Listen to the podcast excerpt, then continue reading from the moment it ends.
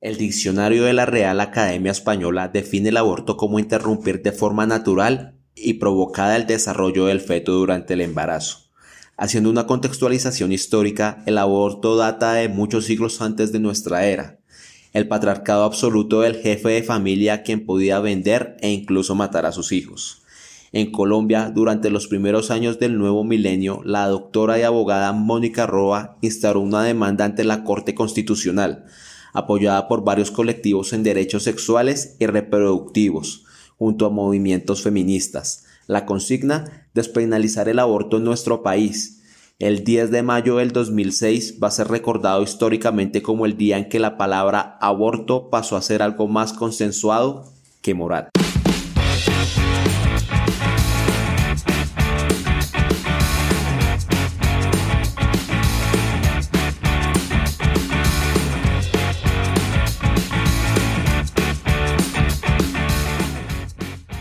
Hola a todos y bienvenidos a 3 al aire podcast. Eh, en esta ocasión no nos acompaña Cevitas porque está, está tomando y se está emborrachando hoy siete velitas allá en Colombia. Eh, pero me acompaña Álvaro Ricardo, que él sí es una persona más juiciosa que Cevitas. ¿Qué más, Álvaro? ¿Cómo va todo? ¿Qué más, Pacho? Pues yo como, como ahora no tengo vida social porque estoy aquí escondido y toda esta vaina. Pues yo sí estoy acá, yo estoy tomando. Y ya, Cevitas pues se tomó unas frías por nosotros porque los viciosos sí estamos en la casa. Y bien, feliz otra vez aquí de estar acá y hablar un poquito de vainas también para distraerme porque estaba aburrido. Sí, sí, eh, ahorita se viene la época de diciembre un poco extraña para todos, ¿no? Por todo esto que está, que está pasando en el mundo, como, como está Colombia ya. Yo veo que la gente como que el COVID no existe en Colombia la gente viaja, he visto mucha gente viajando, sin tapabocas. No. Sí, acá el tema, acá el tema cultural todavía nos sigue pegando duro. Eh, justamente habíamos hablado en un podcast anterior que países del primer mundo como Australia, la gente sin necesidad de que les digan las cosas, cumplen las cosas. Mantiene distancia, evita salir, se cuida. Acá no, acá que estamos mucho peor, pues la gente es como, como no existe. Un poco egoístas, pero bueno, cada quien mira cómo lleva su vida, ¿no? Problemas que perjudican a otros, pero bueno. Sí, eso es cierto. Eh, ¿qué, qué, qué, ha hecho esta semana? ¿Se la ha pasado encerrado o ha hecho algo raro? No, nada encerrado. Por ahí estuve con mi hermana el fin de semana pasado en un centro comercial haciendo como unas compritas siempre nos vamos como tipo 10 de la mañana cuando están medio abriendo para no coger tanta gente y tratamos de no de no demorarnos mucho y ya, el resto por ahí hacer vueltas y cositas así, pero muy pocas. Y acá, digamos, donde yo vivo, que es una parte donde alumbran bastante, eh, esta Navidad está apagada, apagada, apagada. Obviamente hay gente que se adorna, alumbra su casa. Hoy que siete velitas, esto parecía un pueblo fantasma, la verdad. Pero bueno, es la nueva realidad que nos tocó vivir este año. Son muy pocos los que en realidad se toman en, em, serio todo esto de cuidarse y mantener las normas de, de seguridad. Mientras todo esto, esperemos que algún día pase. Esperemos que en el 2021 esto pase y, sea mucho mejor todo. O sea, pues por lo menos salió Claudia López eh, en estos días diciendo que aparentemente la vacuna no se iba a poder terminar a toda la pues toda la ciudadanía de Bogotá en el 2021 que primero le iban a dar prioridad a los adultos mayores y que los demás teníamos que seguir manteniendo como todo el tema de responsabilidad cívica, de tener cuidado y seguirnos como en la botónica de, del COVID. Sí, eso es un, es un proceso largo, lo de la vacunación porque el país me imagino que le harán ciertas dosis, esas dosis tienen que mirar a quienes vacunan y es un proceso bastante largo. Sí, hay que, hay que, hay que ser pacientes y la gente cree que porque ya están vacunando en Inglaterra entonces ya se va a acabar el COVID y no es así.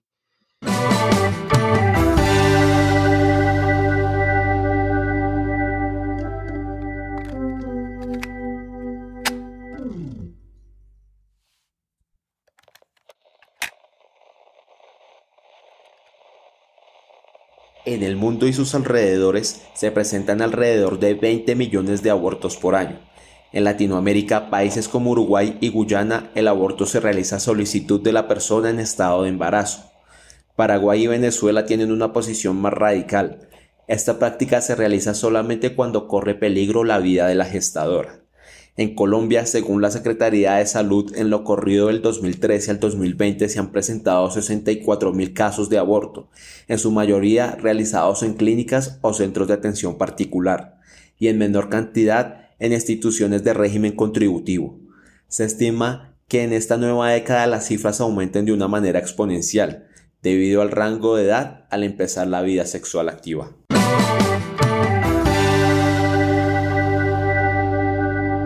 Vamos a hablar un poco sobre el aborto, el aborto en Colombia, ya que esa noticia fue noticia hace muy pocos días, ¿cierto? Hace como unos meses. No estoy seguro. Sí, sí, no, Sí, sí, sí. Entonces vamos a hablar un poco con, una invitada que pues sabe más del tema. Obviamente nosotros no tenemos ni idea de, de todo esto, porque no estudiamos nada relacionado con la salud ni la medicina. Pero tenemos una invitada, ya es Jennifer León Ovalle, ya es médico cirujano con especialización en ginecología y obstetricia en la Universidad del Bosque. Eh, hola Jennifer, ¿cómo vas? ¿Cómo van? Buenas noches, ¿cómo estás? Pacho, Álvaro, ¿cómo están? Bien, todo bien, Jennifer. ¿Cómo, ¿Qué tal el día de hoy? ¿Mucho trabajo? Bastante, la verdad. Se ha movido mucho por estos días. De todo el trabajo, más carga laboral para todos los médicos. Claro, Pero pues, vamos bien. Y por ejemplo, en tu caso, que tú ya eres una especialista en temas de ginecología, eh, digamos que con todo esto que está pasando en la pandemia, también, también te has visto un poquito afectada. Claro, me he visto afectada porque en muchas ocasiones nosotros eh, no contamos con los elementos de seguridad para atender a esos pacientes. Eh, ha sido difícil por ese lado. Sin embargo, pues vemos que, que las personas siguen saliendo, sin tapabocas, no se lavan las manos, cosas tan sencillas como son esas y no le están haciendo. Y nosotros pues realmente nos vemos perjudicados porque mucha más población llega al hospital enferma y pues nosotros también estamos bastante expuestos, nuestras familias, nuestros amigos. Claro, claro. Eh, los primeros expuestos, los del frente de batalla, son todos los médicos. Yo, en cuanto, en cuanto a esto del COVID, yo sí que quería saber cuando la, mujer está embarazada, ¿eso afecta en algo al bebé, al feto? Bueno, entonces, pues ahorita los estudios, eh, pues no son muy claros, saben que el COVID es realmente una enfermedad que apareció recientemente, está todavía en estudio qué le puede afectar al bebé. Sin embargo, desde el punto de vista obstétrico, nosotros lo que decidimos es llevarlas a término, significa hasta las 37 semanas y después de eso se desembarazan las pacientes. Los bebés usualmente salen pues normal por indicación obstétrica, no hay necesidad de hacerle cesárea, no hay necesidad de, eh, se puede tener por parto normal. ¿Que hay riesgo de transmisión? Sí, el riesgo de transmisión lo hay, pero se aíslan la mamá y el bebé, la posibilidad de, pues el riesgo de contagio del bebé es muy bajo, se puede dar, pero igual la lactancia materna es importantísima, entonces no se suspenden estas pacientes. Eh, acercándonos un poco más al tema central de este podcast, yo sí quería eh, hablar un poco sobre el aborto y, nos gustaría que nos, nos, explicaras un poco más cómo está ese tema eh, en Colombia. Bueno, pues, ¿qué les cuento? Importante para empezar a hablar de aborto, es importante que ustedes sepan la definición de qué es un aborto y realmente es la terminación de un embarazo antes de las 20 semanas, o sea, antes de los 5 meses de embarazo aproximadamente. Entonces, antes de las 20 semanas se habla de que es un aborto. Hay, hay interrupción voluntaria del embarazo, que eso es lo que principalmente el tema de controversia, o hay abortos que pueden ser espontáneos, incompletos, completos, retenidos, que esos son más eh, para manejo médico, ¿sí? O sea, mmm, el, pues más de lo que les interesa a ustedes, de la parte controversial, es sobre la interrupción voluntaria del embarazo, que es el nombre técnico que se le da realmente a una persona que cumple unas características. En Colombia se dio una sentencia que se llama la C355 del 2006, que la puso la Corte Constitucional Colombiana, que nos dice que que nosotros podemos tener una interrupción voluntaria del embarazo, nosotras podemos interrumpir el embarazo, pero solo bajo tres condiciones que son muy eh, claras en, esta, digamos, en esta sentencia que nos da. ¿Cuáles son las, las indicaciones? Las indicaciones básicamente son que la salud materna esté afectada, ¿sí? O sea, que por el hecho de tener ese embarazo la paciente tenga ganas de suicidarse, intentos, eh, intentos suicidas, eh, básicamente que tenga alguna enfermedad como un soplo cardíaco, una cardiopatía que contraindique el embarazo, un lupus eritematoso sistémico sin control. Todo eso puede ser de la primera causa. Esa es la primera causal de que podemos interrumpir el embarazo. La segunda causal que se utiliza aquí en Colombia para interrumpir un embarazo que haya una malformación grave que afecte, o sea, que haga que el, feto no sea viable. ¿Qué pasa? O sea, una trisomía 21 significa un síndrome de Down, no es una indicación para terminar el embarazo. Solo es una malformación, o sea, una malformación del feto que sea incompatible con la vida. Esa puede ser la segunda causal. Y la tercera causal, ustedes saben, eh, violencia sexual, antecedente de abuso sexual, acto sexual con abuso que no eh, se ha consentido por la mujer. Transferencia de óvulos, transferencia de óvulo fecundado que no haya sido consentida o presencia de incesto. Con esas tres causales en Colombia se, digamos, se, puede realizar la interrupción voluntaria del embarazo.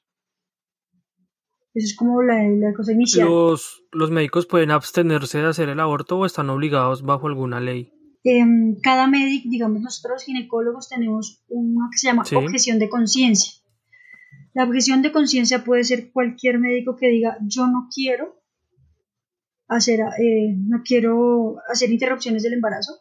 Se hace una carta, la cual, dependiendo de la institución de donde se trabaje, se dice que uno tiene objeción de conciencia y no realiza esos procedimientos. Es el que siempre va a haber dos puntos de vista. En este momento eh, yo no soy objetora ante esas tres causales eh, si se realiza la interrupción voluntaria del embarazo. Solo pueden ser objetores de conciencia los médicos y no las instituciones. Que hay instituciones que pues están regidas bajo una filosofía tal vez cristiana o católica, que no, pues no quiero nombrarlas en este momento, y son instituciones médicas. ¿Pueden ser objetoras de conciencia una institución o solo, solo los médicos? No, no puede ser objetora una institución. La institución tiene que garantizarle a la paciente la ruta integral para la interrupción. Tiene que conseguir a alguien que sí lo haga. Mm, una paciente de esas no puede dejarse por ahí suelta libre porque hoy lo hace en unos sitios que no son adecuados para eso y podría correr peligro la vida de ella. Eh, cuando la, la, mujer ya ha decidido, bueno, no ha decidido, eh, sí ha decidido practicarse un aborto por parte, eh, por, por medio de alguna de estas tres causas que nos acabas de mencionar, ¿cuál es el paso a seguir? La, la, la, paciente tiene un, acompañamiento psicológico en estos casos? La ruta va a variar de acuerdo al hospital. Sin embargo, la más frecuente es, se envía directamente al servicio de urgencias en donde ingresa como, digamos, un, paciente, una urgencia, como si fuera por urgencia por cualquier motivo de consulta. Ella ingresa, em, manifiesta su deseo de interrupción voluntaria del embarazo. ¿Qué se hace? Inmediatamente no se coloca el medicamento. Primero tiene que ser valorada por un psicólogo, por una trabajadora social, que ellos nos respalden la decisión en qué causal es la que aplica esta paciente. Si esta paciente aplica o no para una causal para realizar la interrupción. Posterior a ello, se hospitaliza después de que la han valorado y se inicia todo el proceso, que básicamente es em, con un medicamento que se puede dar tanto vía oral como eh, intravaginal para la terminación de este embarazo. Ah, ok. Y aparte de eso, ¿le ofrecen alguna alternativa a las mujeres al aborto? Eh, sí, antes de eso siempre se les ofrece que eh, hay la posibilidad de que ella pueda continuar con su embarazo y mm, lo den adopción. ¿sí? Las que deciden continuar, pues perfecto, se les brinda asesoría, sus controles prenatales, toda la cosa, y después em, se contacta con instituciones que den esos niños en adopción. Sin embargo, pues usualmente cuando vienen a ya por consultar por urgencias ya vienen decididas para realizar este procedimiento.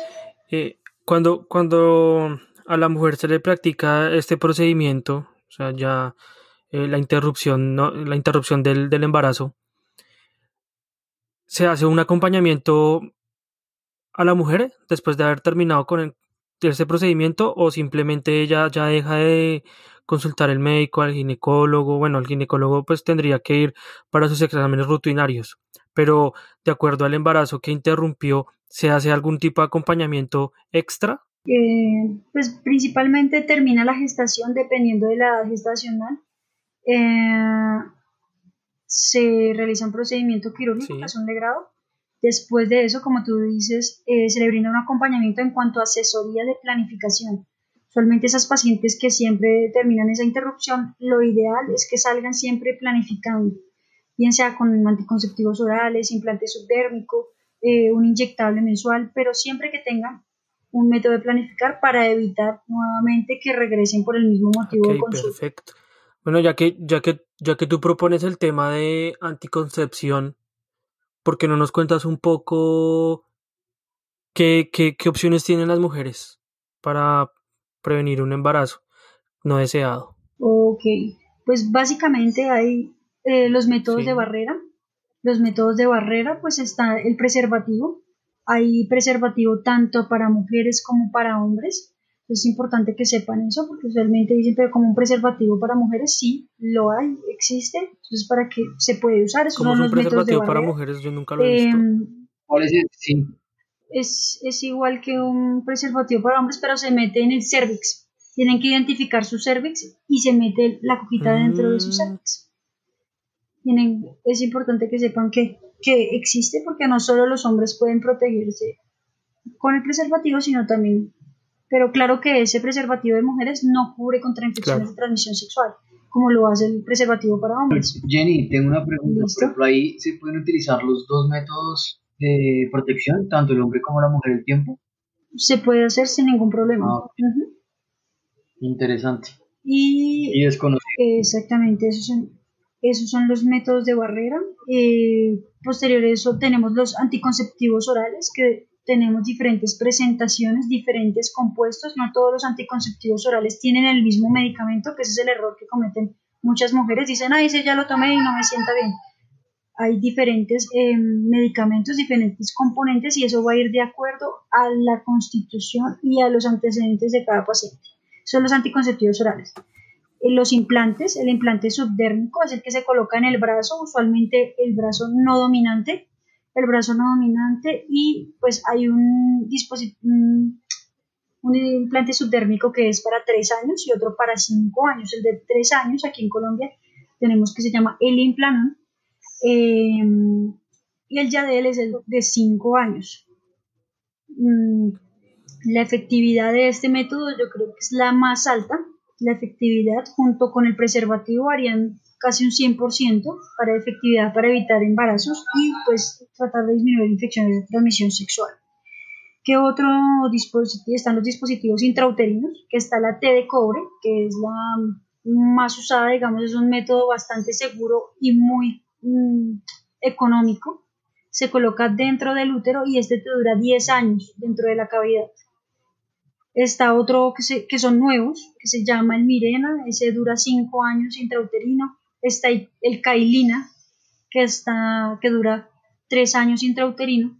Está el Jaides, que son 3 años intrauterino. Todos tienen diferentes métodos anticonceptivos y se utilizan dependiendo de la paciente. Mm, formas y son métodos, básicamente estos métodos. ¿Cómo? O sea, que formas y métodos para protegerse hay bastante. Exactamente, entonces eh, hay bastantes métodos mm, y los que les cuento casi todos están dentro del, del plan obligatorio de salud. Entonces, digamos que no es una opción decir no quedé en embarazo porque no tenía cómo planificar, eso no es una, una opción válida, pero pues aquí no venimos a juzgar, sino pues a ofrecer los métodos diferentes que tenemos las mujeres para planificar y decidir cuándo queremos o no tener un embarazo. Álvaro, ¿tiene alguna pregunta? pues más que preguntas como un tema controversial, porque hablando de todo esto me acordé que a inicios de este año acá en Colombia hubo un tema bastante polémico, no sé si de pronto estén enterados, me imagino que Jennifer sí lo habrá escuchado o lo, o conoce mejor, pero fue que acá en, el, en Popayán hubo la interrupción de un embarazo que llevaba siete meses de gestación y la muchacha pues dijo que los motivos por los cuales quería interrumpir el embarazo era porque sabía que eso le iba como a incurrir problemas psicológicos y que ya no se, no se sentía preparada para ser madre ni que podía tener un bebé. El, el novio que tenía en ese momento pues se opuso y como que protestó frente al hospital y todo. Finalmente el centro, el centro de salud, que creo que pro familia, no recuerdo, eh, pues practicó el aborto. Entonces, pues digamos en esos casos, Jenny, ¿tú cómo lo ves? Porque ahí entra como el tema moral y eso fue como muy controversial, ¿no? Porque ya siete meses de gestación es nada, ya el bebé, mejor dicho, estaba listo. Exactamente, o sea, esos, eh, en esos casos que ya la gestación digamos, pasa las 20 semanas. Eh, cuando ya pasa las 20 semanas ya no hablamos de un aborto, hablamos de un feticidio selectivo. ¿Qué ocurre? ¿Cómo se hace eso? Eso se hace y todavía se hace. No solo es un caso, en diferentes instituciones realizan este procedimiento. Es un procedimiento muy peligroso. Eh, ¿Qué hacen? Meten cloruro de potasio mediante ecografía y se lo inyectan al corazón al bebé. Uy, no. Eh, con eso, con eso el bebé muere dentro de la, dentro de la, digamos, dentro de la barriga, digámoslo así, eh, de la mamá. Al ya morir dentro de la barriga de la mamá, ya ella puede acercarse a cualquier centro de salud, institución, hospital, donde puede tener su parto del bebé ya muerto. Eh, donde esa parte, digamos, pues es controversial, eso, pues personalmente eh, yo no realizo esos procedimientos.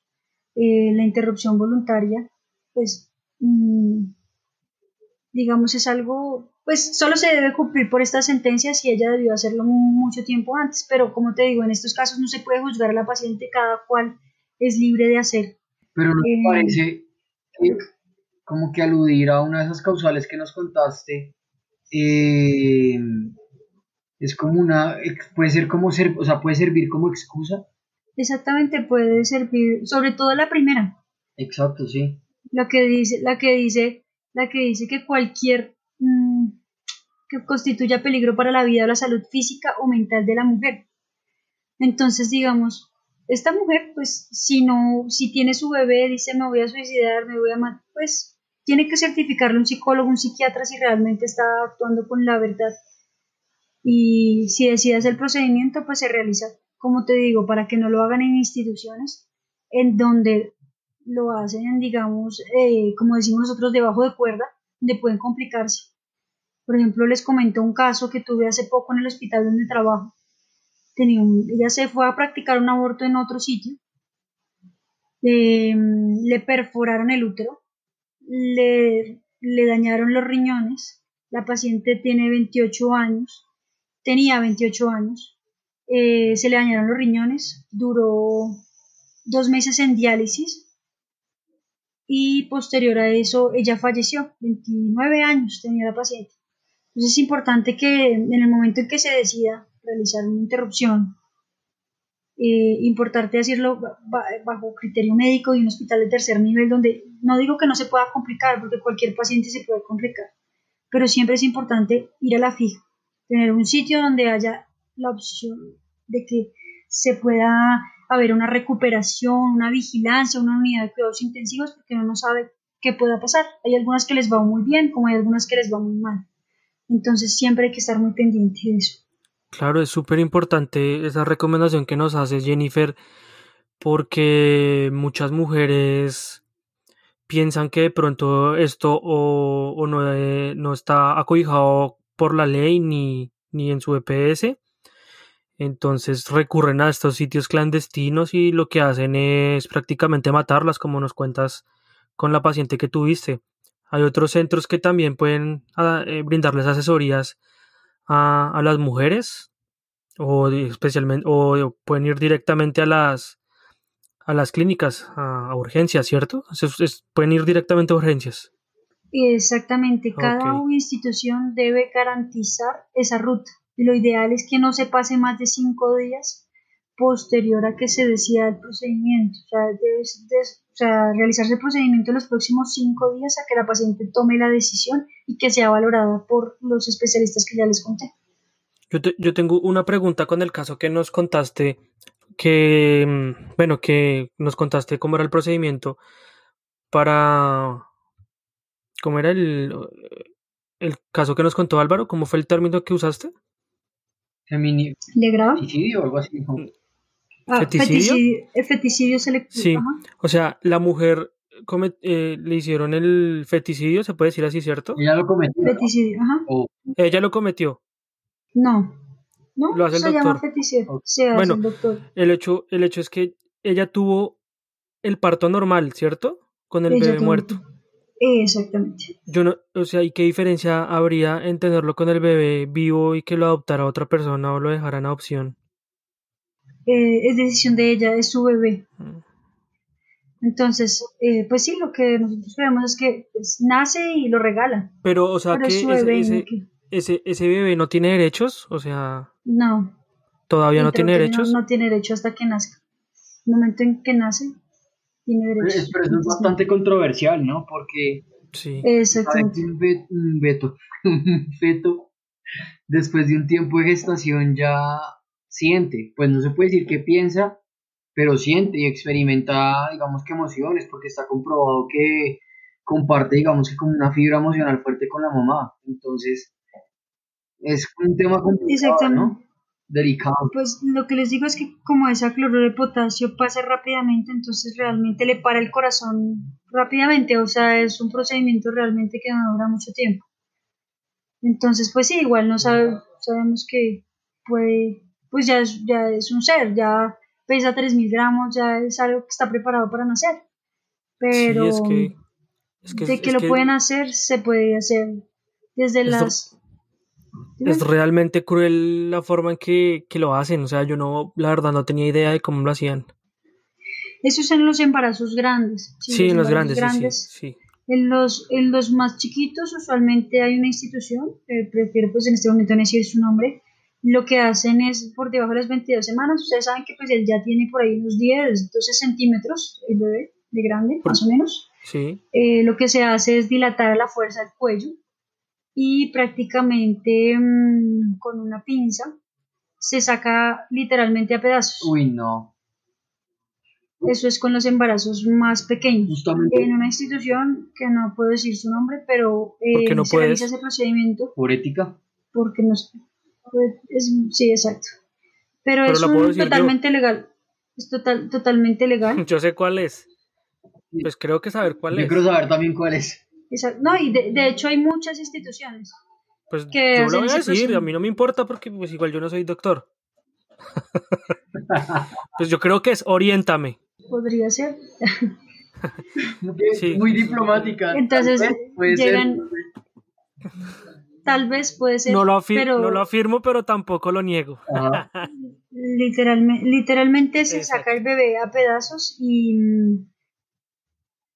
y se va, como el bebé, los huesitos en ese entonces, tanto de la cabeza, de la calota, como de los bracitos y todo es tan débil, pues se rompe fácilmente, entonces se saca de a pedacitos. No. Pero y después se Pero, pero eso es lo más pequeño es ¿Cuánto? O sea, que... 21 semanas más o menos. 21 semanas.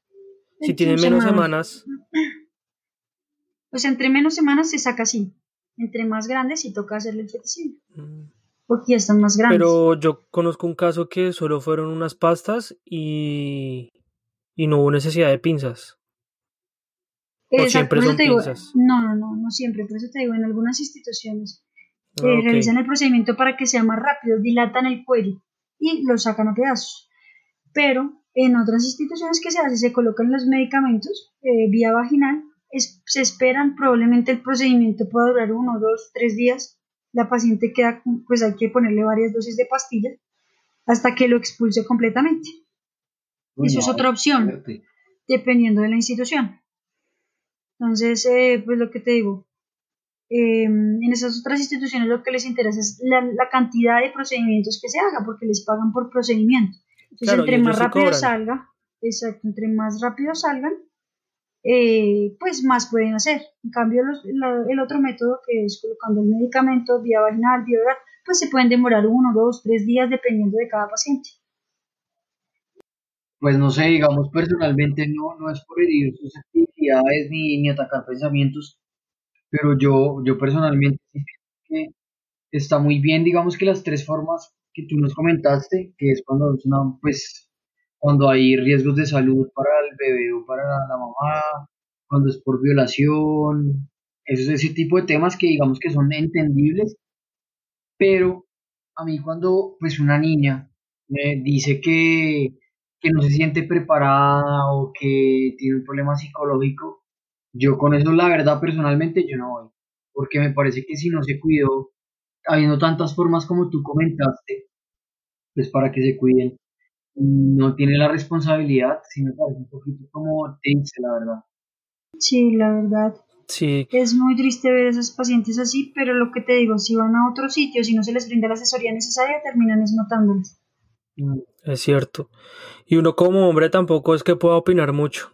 O sea, uno pues no está en ese, como que en esa situación.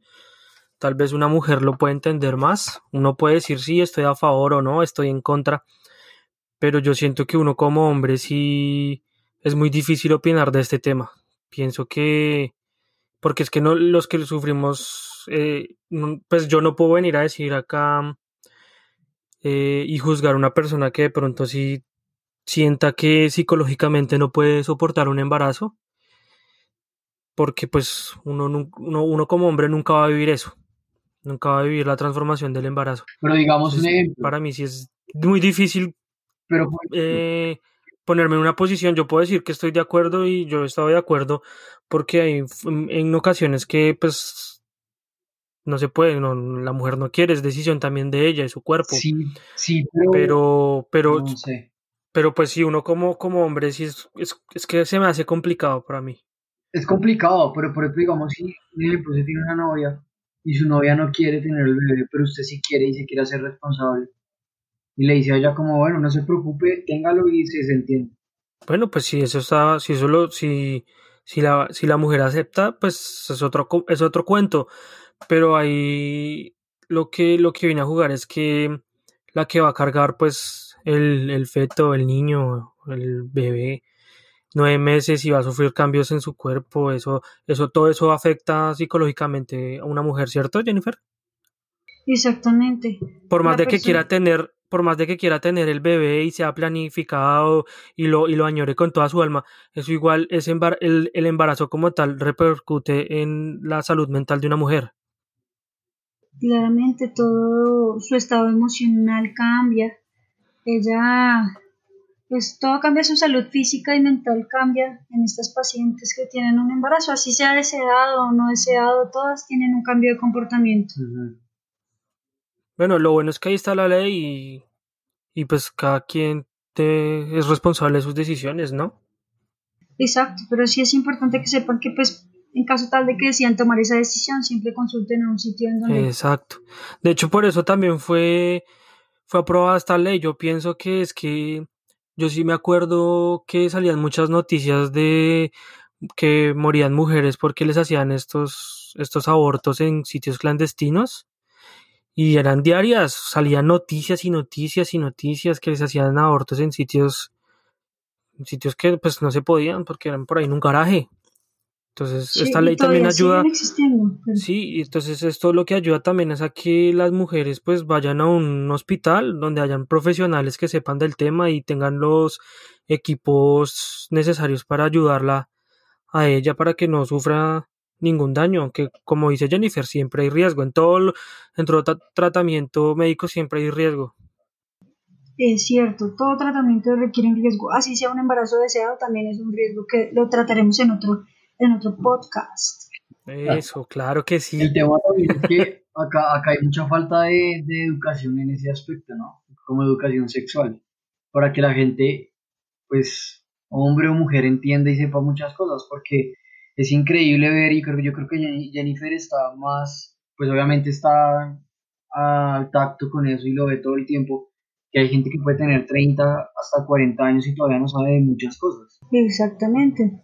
Y pues realmente la información no está en los libros, pero también hay falta de personas que, que den esta, digamos, este tipo de temas para que la gente en común que no sepa estos temas pues se entere acerca de, de lo que pasa acerca de diferentes temas. Yo no sé si hoy en día los colegios todavía estén, estén dando clases de educación sexual.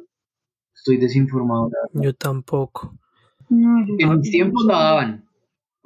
Sí, sí, a mí también, a nosotros también nos dieron clase de educación sexual, pero pero creo que solo fue un año. Sí, era algo que yo recuerde. Y, y, lo daba un profesor, un profe, yo me acuerdo que lo daba un profesor que ni siquiera dictaba esa clase porque dictaba era sociales y geografía. Entonces también si, si, si, van a dar, si van a dictar esa clase, pues que pongan un profesional que sepa del tema, que sepa llegarle al, a los jóvenes y a los niños eh, este tipo de temas porque muchas veces también un padre no es capaz ni siquiera de explicarle educación sexual a su propio hijo por temor a muchas cosas que como padre no quiere que se enteren, pero que al final pues uno de joven y de niño sabe muchas más cosas de los que los papás creen. Jamás que los niños hoy en día vuelan. Exactamente. Y ahora con internet es peor. Nosotros no, pues yo no tuve internet como en décimo pero antes no tenía internet, ahora usted va a un colegio y yo creo que un pelado de cuarto de primaria tiene su smartphone, tiene toda la libertad de ver todo y leer todo lo que quiera. Entonces es mejor informarlos y que nos informen por por por, por, ellos mismos. falsas. Y por no, sí, muchas noticias falsas también que sí o por otras entre personas. Mismos, entre los mismos niños se informan y, y ahí comienza la, claro, información. Claro, exacto todo eso también va en, en una educación. Bueno, este podcast me pareció muy interesante, muy informativo. Cada uno dio su punto de vista y su punto profesional. Me parece que Tres al Aire Podcast eh, intentó hacer algo medianamente profesional y serio hoy. Eh, por eso no invitamos a Cebitas. se está por ahí emborrachando. no, sí, no, mentiras. No, no, no pudo conectarse por un problema de, de internet. Y la pregunta que le hacemos ahora último a todos los invitados es, Jennifer, ¿tú qué recomendación le das a los oyentes? Bueno, principalmente que en caso tal de que, de que quieran una interrupción voluntaria, mm, antes lo piensen, identifiquen las tres causales que les di, eh, que acudan a un centro especializado, un hospital de segundo tercer nivel, en donde les brinden la asesoría y el apoyo necesario, tanto para, como lo decía eh, Francisco, antes de realizar el procedimiento y un acompañamiento después del procedimiento. Y cualquier eh, método de planificación cual se les habló en esta ocasión, pues que lo usen, porque es importante que sepan que hay todos esos métodos de planificación, entonces no, no hay excusa de que quede embarazo porque no, no puede ser adquirir el método de planificación porque realmente todos están muy económicos y además muchos los da el plan obligatorio de salud.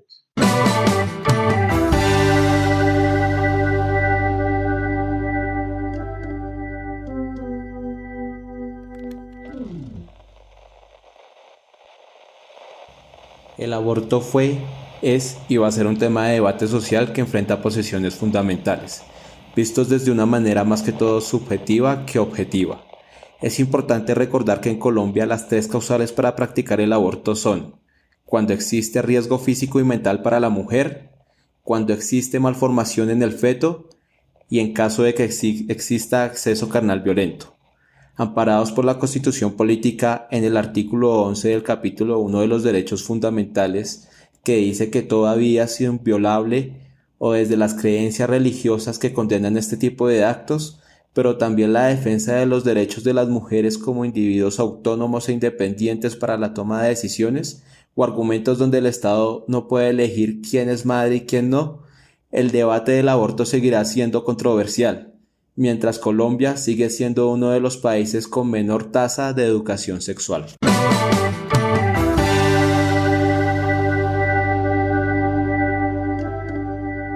Bueno, Jennifer, muchas gracias por haber aceptado la invitación, gracias por tomarte el tiempo. Sabemos que un médico es muy una persona muy muy ocupada y la verdad agradecemos mucho que te hayas tomado estos 40 minutos para hablar con nosotros, para informar a la gente este tema tan delicado y pues que se le quede algo a, a nuestros oyentes, a la gente que escucha este podcast y que cree en este defensivo de programa. Hoy intentamos hacer algo más profesional, más serio y creo que lo logramos. Sí, ahí vamos saliendo adelante. Mm, muchas gracias a ustedes por la invitación y que pasen buena noche. Gracias Jennifer, un abrazo y gracias por, y les... por compartir un poquito de esas horas de sueño que sabemos que para un doctor son muy valiosas. Sí, claro. Muy valiosas. Y, y, les recuerdo a todos nuestros oyentes que, no, que nos pueden escuchar en todas las plataformas de streaming, en Spotify, en Deezer, en Google Podcast, en Apple Podcast, en Anchor. Nos pueden encontrar como tres al aire podcast políticamente incorrectos. También tenemos eh, Instagram, tenemos Twitter y tenemos página en Facebook. Nos pueden encontrar como arroba 3 al aire pcast. Y en Hotmail, en correo que tenemos para cualquier sugerencia, reclamo, lo que quieran escribir. También por nuestras redes sociales nos pueden escribir en, en mensaje privado. El correo es 3 al aire podcast hotmail.com. Y recuerde que estamos todas las semanas con un nuevo capítulo. Hasta luego y hasta la próxima. Chao, chao. Chao.